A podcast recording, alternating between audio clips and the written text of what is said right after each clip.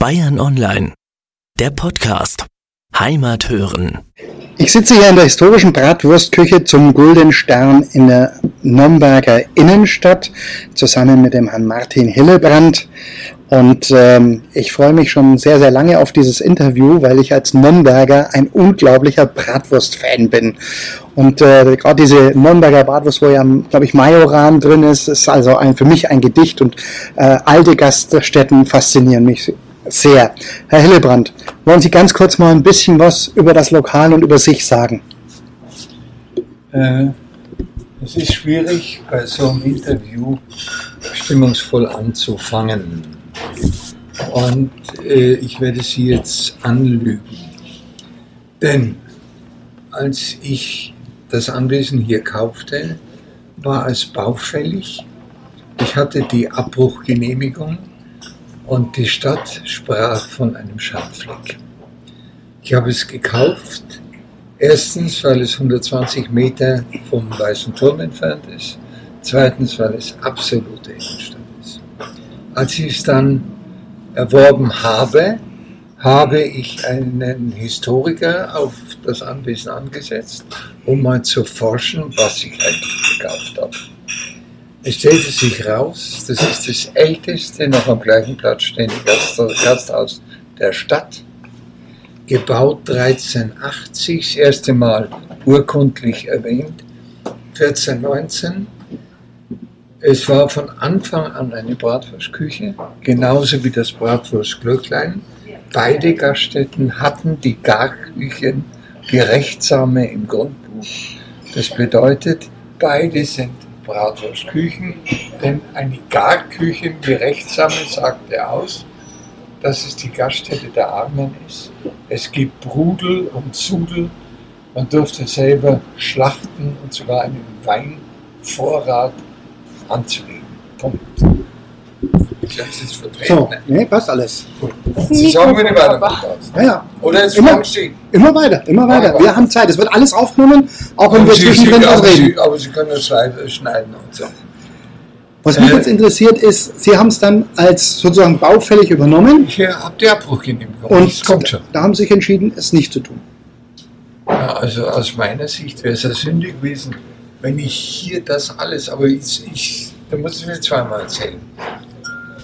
Gut, ich. Läuft das? Ja, immer. Äh, ich hatte die Abbruchgenehmigung für diese Gaststätte, also sprich das älteste Gasthaus der Stadt. Und ich habe mich dann entschlossen, das Gasthaus wiederzubeleben und habe angefangen zu sanieren. Und siehe da, da kommt der Denkmalschutz und sagt, hey, Sie dürfen das, Sie dürfen das nicht, Sie machen das. Ich habe ja gerade die alten äh, Butzenscheiben in Isolierglas äh, bauen lassen, damit ich den Wärmedämmwert habe, aber die Putzenscheiben erhalte. Und dann musste ich mal den Denkmalschutz fragen, wo die eigentlich waren, als ich die Abbruchgenehmigung hatte. Denn wenn da der Bagger gekommen wäre, in drei Stunden wäre die Bude weg. So, das geschah nicht. Und dann kamen die Ansprüche.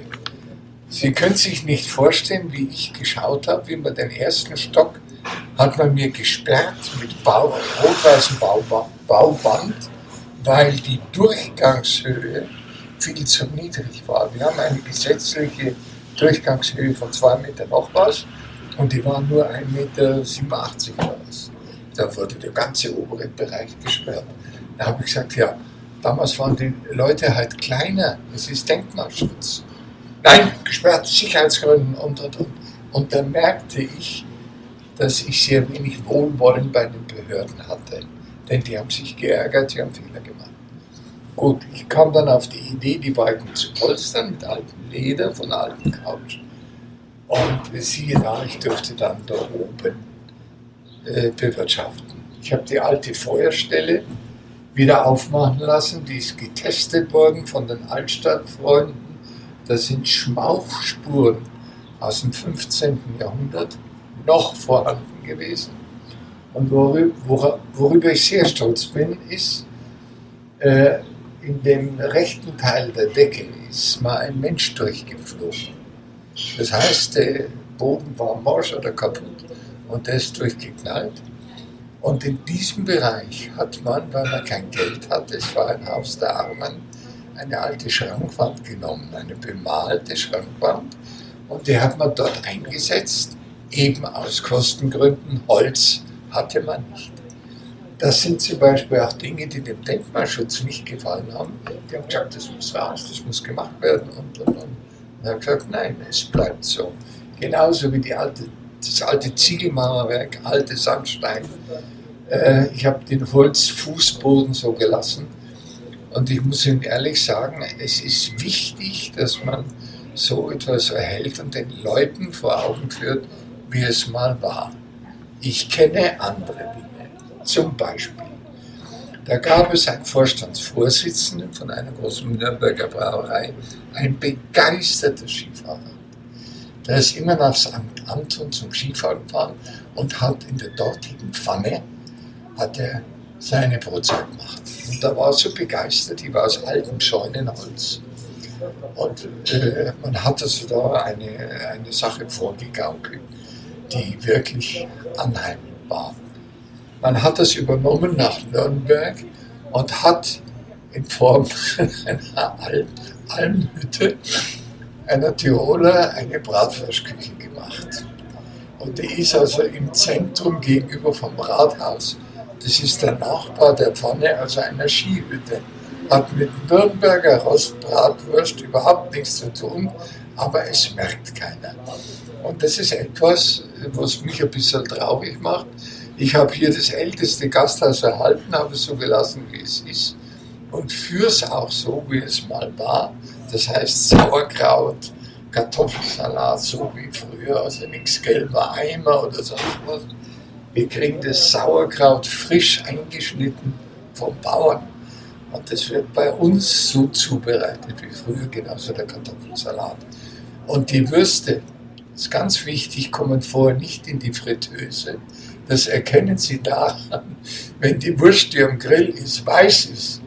Und sie wird dann für den Touristen nochmal gefärbt innerhalb von Sekunden, damit sie Farbe kriegt, dann war die vorher in der Fritteuse. Also, das passiert hier nicht. Ich habe hier betont. Sie wissen, was ich meine. Gut, ich möchte nicht sagen, dass wir am Ende vom Interview sind, Nein. aber ich muss Ihnen ehrlich sagen, ich finde es schön und ich bedanke mich, dass ich über dieses älteste Gasthaus der Stadt was sagen durfte. Und vor allen Dingen möchte ich, dass die Leute erkennen, dass wir hier nicht eine Filmkulisse aufbauen, sondern das ist echt Alt-Nürnberg. Und ich bedauere, dass das Bratwurstglöckle nicht mehr da war. Ich kenne also auch Fotos von innen und es war so geschmackvoll und so schön. Und ich muss ehrlich sagen, dass das Aushängeschild heute eine Tiroler Skihütte ist, erstaunt mich ein bisschen. Gut, aber Sie haben jetzt das dann restauriert. Also da drin steht ja ganz, ganz viel an Informationen. Äh, da heißt es, man soll Sie unbedingt fragen nach dem Original Dürer Selbstbildnis im Pelzrock. Ja, jetzt treffen Sie mich natürlich auf dem falschen Fuß. Wir hatten mal ein Dürerjahr. Ja. Und mich hat wahnsinnig geärgert, dass die bayerische Staatsregierung lapidar an die Stadt Nürnberg geschrieben hat, den, den Dürer, der in der Pinakothek hängt, den können wir Ihnen nicht geben, weil der Transport zu gefährlich ist. Also der Transport von München nach Nürnberg, um dort den Original-Dürer zu zeigen. Und da muss ich Ihnen ehrlich sagen, da war ich total sauer. Denn das kann man verlangen. Nürnberg, da kommt er her und er hätte auch das Bild wieder hingenommen. Aber damit Sie sehen, wie gehässig ich sein kann, wenn Sie das Bild dort sehen, da werden Sie unten ein Messingschild erkennen, das dort ist. Und da steht drauf, Kopie in, äh, München. Sehr schön, sehr schön. Haben ja, Sie es verstanden? Ja, ja, klar. Die Kopie hängt in München und das ist das Original. Sehr schön, sehr schön. Das ist meine Rache. Ja, das ist immer, immer, immer was. Das ist mein Gesicht. Ich kenn's.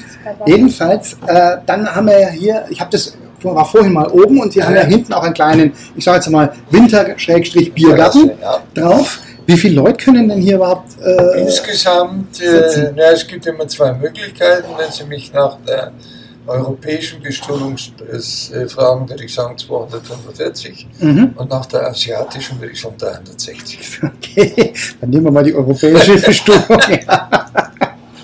Und draußen kann man, hat man ja vor dem Haus ist noch ein schöner, schöner Biergarten. Ja, sicher, ja, bei, dem, bei dem traumhaften Wetter äh, für den geneigten Zuhörer. Wir haben gerade 37 Grad. Es ist im Sommer ja, einer der heißesten ever.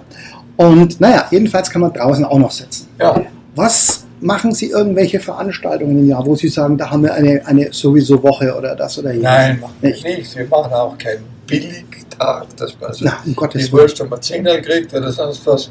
Machen wir nicht. Wir bleiben gleichmäßig in der Bewirtschaftung, achten auf die Qualität und wir wollen auch nicht eine sechsseitige Speisekarte, wo Sie weiß Gott was alles kriegen, sondern wir haben die Standardgerichte Leberknödelsuppe, Kartoffelsuppe und Sauerkraut und äh, Kartoffelsalat aus. Woher, woher kommen denn die Würste? Die Würste. Also, ich hatte zwei Seelen in meiner Brust. Die eine sagte, Martin, du musst eine eigene Metzgerei haben, wenn du die eigene Herstellung hast.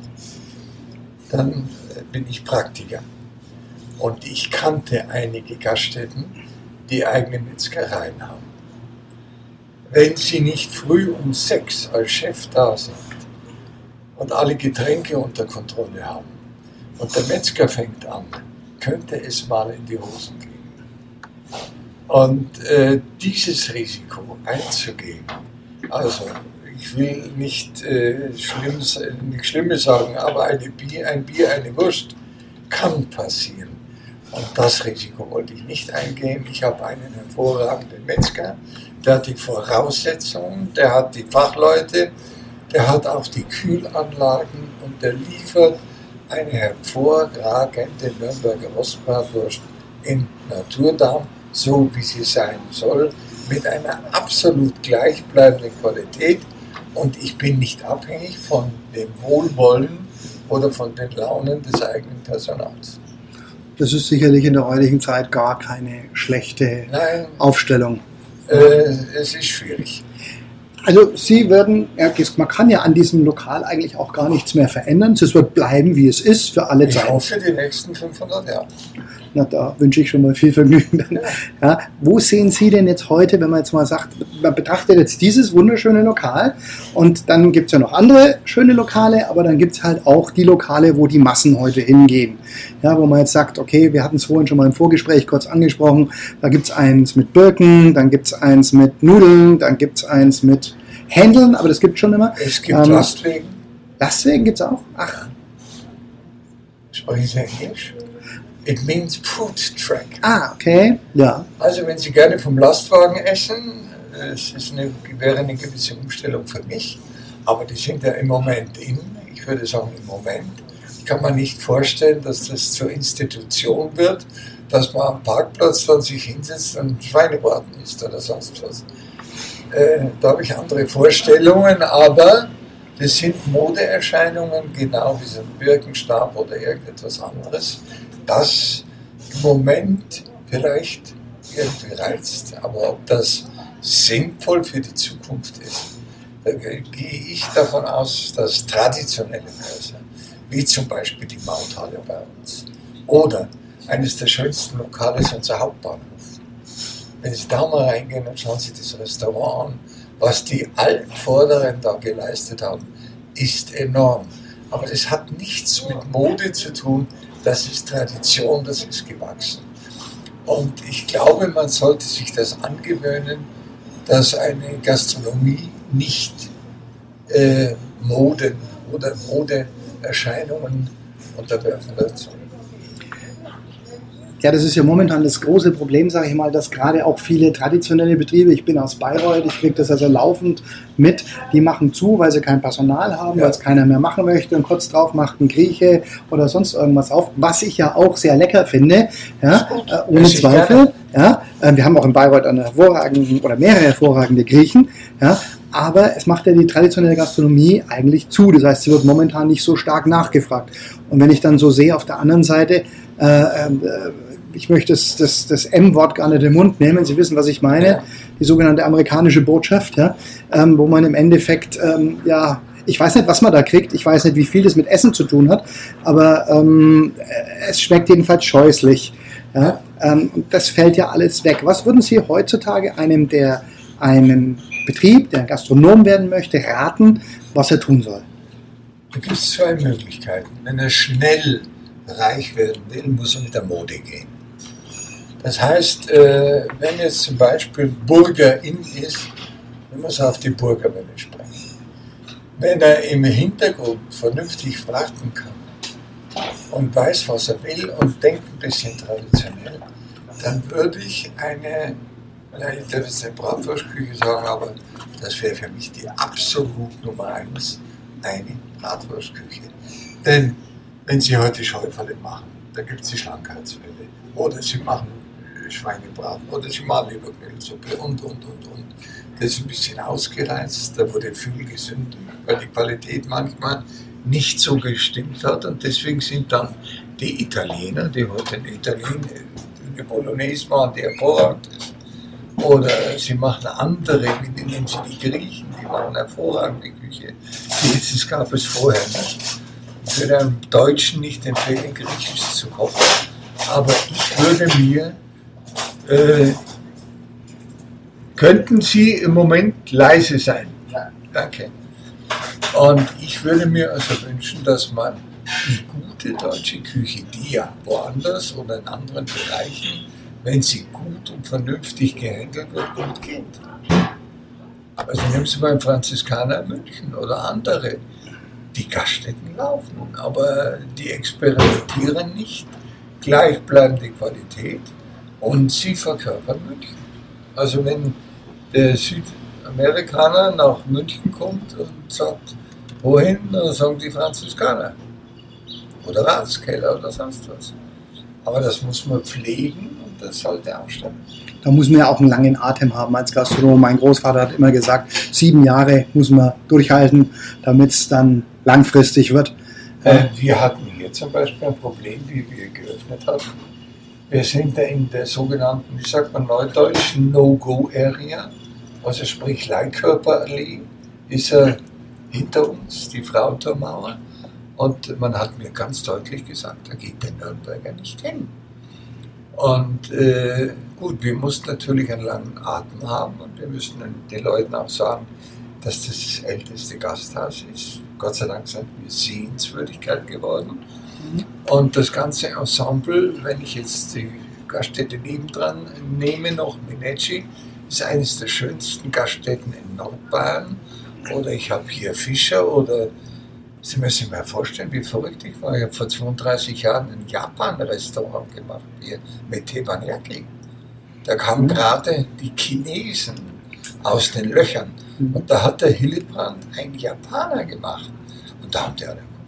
Heute ist eine Institution.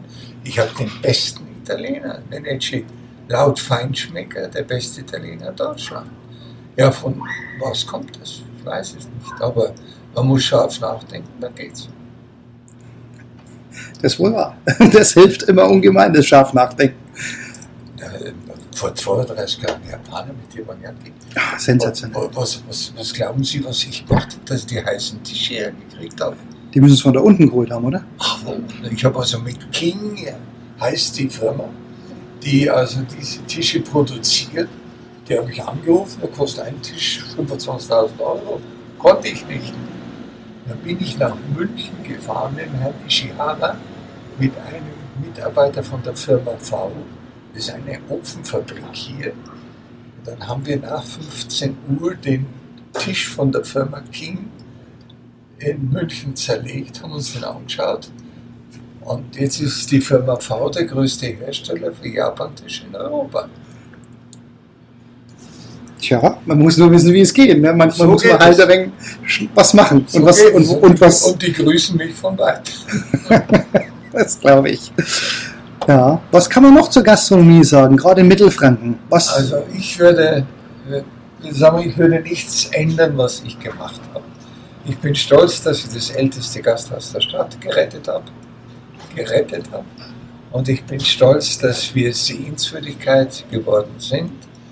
Und wir sind erst am Anfang, wir sehen es an den Umsatzzahlen, das geht alles gewaltig nach oben. Wir sind im Zentrum, wir haben drei U-Bahn-Stationen und die Leute kommen. Was mich ein bisschen wundert oder stört ist, sie kommen rein, machen Selfie und sagen, jetzt haben wir es. Und dann wäre es vielleicht schön, wenn sie sich ein bisschen mit der Historie befassen würden. Aber in dem Moment, wo sie es gehabt haben, dann essen es die Würsten gehen. Also die Geschichte interessiert wenig. Ja, das ist wohl wahr. Das mit dem Selfie machen, das mit dem Instagram posten, das ist äh, relativ schwierig. Es gibt ja in Mün bei München unten einen See, da hat mal einer, ein Förster, ein Foto gemacht Ja. und seither trampeln sie ihm da die Wiesen zusammen, um genau dieses Foto, Foto wieder zu machen mit dem- Mit, der gleichen, mit dem gleichen Ausschnitt, mit suchen sich nichts eigenes. Ja, das ist halt leider so. Ja. Dann danke ich mal recht, recht herzlich für das Gespräch. Es waren zwei, drei schöne Geschichten mit dabei. Schön. Ja, und ähm, wir werden das dann veröffentlichen. Ich danke. Herr Zimmermann, ich habe mich gefreut, auch Ihnen vielen Dank. Und ein Kompliment, dass Sie sich mit der Historie der Gasthäuser befassen. Denn ich glaube, da sollte oder hätte man auch von Seiten des Verbandes einiges tun können. Aber die schweben anscheinend nur oben drüber und äh, da wird nicht mehr vertieft. Und ich glaube, man ist sehr bequem und lebt mit der Situation, wie sie ist. Äh, Nicht angenommen, er wollte wissen, Marktchancen für amerikanisches Bier in Deutschland. Habe ich eine knallharte Begründung gebracht. Jedes Land hat Präferenzen. Denke ich an Amerika, Coca-Cola, Computer, denke ich an Deutschland, Mercedes und Bier. Also umgekehrt kann ich, aber das kann ich nicht. Guido Sandler von der Kohlbacher Gruppe hat, der war mit ihm, mit dem August Busch in der Schule, der hat gesagt, der Martin ist blöd, wir machen das. Und Anheuser-Busch wird die Marke Deutschland. Die haben minutenlange Werbespots für 160 Millionen geschaltet. Ein Flop für ein Buchstand. Und dann kam der August und hat gesagt, Martin, du hast recht gehabt. Vielen Dank. Und äh, da habe ich einen ganz guten Namen gehabt, weltweit. Viel Geld verdient. Da hat das nicht ganz so gut gefallen. Dann habe ich im Rahmen der Marketingberatung einmal zwölf Busse, Doppeldeckerbusse gekauft in England. Die habe ich abschneiden lassen. Kitzmann, Jever und die ganzen Brauereien haben die englischen Busse abgeschnitten von mir und da war dann Faschingsprinzessin und weiß nicht was. Kommt alles von mir. Und da hat mir MAN ein kleines Auto geschenkt. Druckus, ein Lastwagen. Kotflügel so und Windschutzscheibe so. Das habe ich immer auf meinem Schreibtisch hin und her gefahren. Da habe ich gesagt, das brauche ich, das ist ein Werbemittel. Stimmt, das fährt hier ab und zu rum. Oder ich habe es schon, glaube ich, schon gesehen. Ja? Das sind meine, ich habe 1000 Stück gebaut. Wie? Ja, 1000 Stück. 1000 Stück. Und? Souveretta-Haus, St. Moritz, Blaues Posthotel hat er gehabt. Die ganze, ein, und hier der, der andere, im, der, der Gelbe vom Schlag, Oskar Schlag, Ja? der hat dann und, und, und, und. Schöller Eiscreme, Schöller Lebkuchen, McDonalds, äh, zwölf Stück. Wenn der auf der Autobahn äh, äh, Scheinfeld, Würzburg fährt, merken, merken die das am Umsatz, wenn die Leute kommen. Ja, 1000 Stück gebaut, das war nicht schlecht, die Idee. Das glaube ich, das wird sich bestimmt mal gelohnt haben. Ja, wunderbar. Was haben Sie sonst noch gemacht? Wenn Sie, dann haben Sie hier das Areal gekauft und dann peu Aber peu. kein Geld. Ich habe es gekauft für 250.000 Mark. Mhm. Schulden gemacht. Und meine Hausbank, die war da hinten gestanden, sag mal, das haben Sie gesehen. Ja, ich habe gesehen. Und dann haben die gesagt, das wollen Sie kaufen. Hier. Da habe ich gesagt, machen Sie mit, ja oder nein. Wenn Sie wollen, machen wir. Gut. Dann habe ich es gekauft, habe es gezahlt. 14 Tage später vermietet an Billfinger und Berger für 250.000 Mark als Personalräume für Baubüro, Duschen für die Arbeiter und und und. Die konnten, wie sie das Parkhaus gebaut haben, haben die keinen Platz mehr gehabt für Container für, fürs Personal. Glück hat er dazu, ne? Die, so, Die mussten. Mhm. Und auch was bezahlt. Ja, Glück gehört auch dazu. Na gut, was Sie jetzt alles erzählt haben, haben Sie da wahrscheinlich auch echt viel Geld reingesteckt, weil in Bayreuth ja. gibt es ein Haus, da steht an der steht so eine Inschrift draußen, ein altes Haus zu renovieren macht viel mehr Spaß als ein neues zu bauen und kostet auch kaum dreimal so viel. Nein, wenn, was, was mich glücklich macht, ist, wenn ich zum Menechi gehe. Sie müssen, wenn Sie mal Zeit haben, muss sich das anschauen. Mit der Säule aus dem 15. Jahrhundert, mit diesen Holzdecken dort, mit dem Keller dort. Also die Leute kriegen Tränen den Augen. Der bayerische Ministerpräsident, alle verkehren. Alle. Der Söder war in der Woche zweimal. Die Peking, die haben sich jetzt wieder gipsen lassen mit ihm. Sagt, das dürft ihr nicht. Das ist nicht unser Stil. Aber der kommt. Aber es hat natürlich auch zu tun gehabt, weil da drüben die CSU war und dann ist der immer schnell auf die Würstel gekommen. Ja, was hat was Gutes. Aber nein, da war noch Vorsitzender von der Jungen Union. Und okay. seitdem kenne ich den und naja. Sehr geehrter Herr Hillebrand, vielen herzlichen Dank für dieses nette Gespräch.